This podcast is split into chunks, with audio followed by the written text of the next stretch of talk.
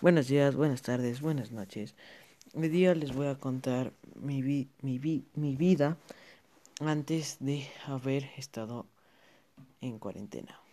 Todos los días me despertaban para madrugar a la escuela de seis y media para a las siete y cuarto levantar, eh, desayunar, cambiarme, vestirme, lavarme los dientes e ir a la escuela.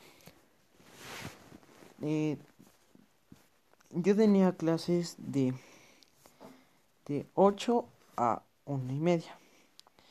Eh, mi recreo comenzaba a las once y media ya que estoy en secundaria. Y después de eso llegaba a mi escuela, a mi casa a, a comer. Me cambiaba, hacía mis deberes, descansaba y me iba a dormir. Gracias por haber escuchado mi podcast. Nos vemos en la siguiente.